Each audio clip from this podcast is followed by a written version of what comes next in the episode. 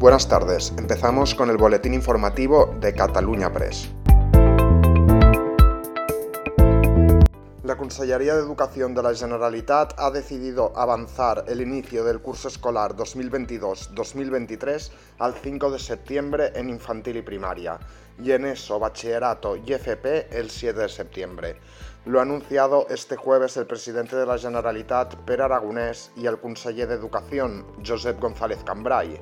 Aragonés ha asegurado que esta decisión responde a la necesidad pedagógica de mejorar los resultados y la conciliación y responde a una demanda histórica de la sociedad.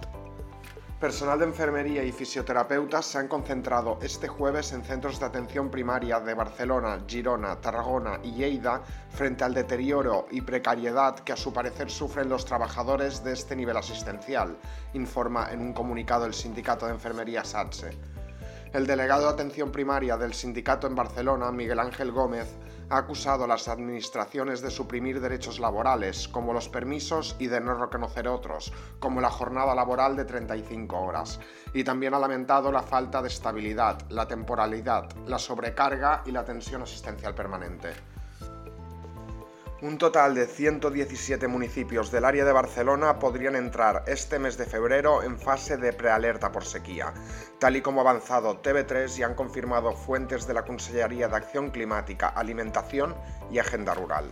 Se trata de los municipios que forman parte del ente de abastecimiento de agua Ter Llobregat, que incluye una superficie de 1.800 kilómetros cuadrados en los que viven unos 5 millones de habitantes. Los Mossos de Escuadra han encontrado este jueves sana y salva a la joven que desapareció el sábado en el barrio de Sarriá, de Barcelona.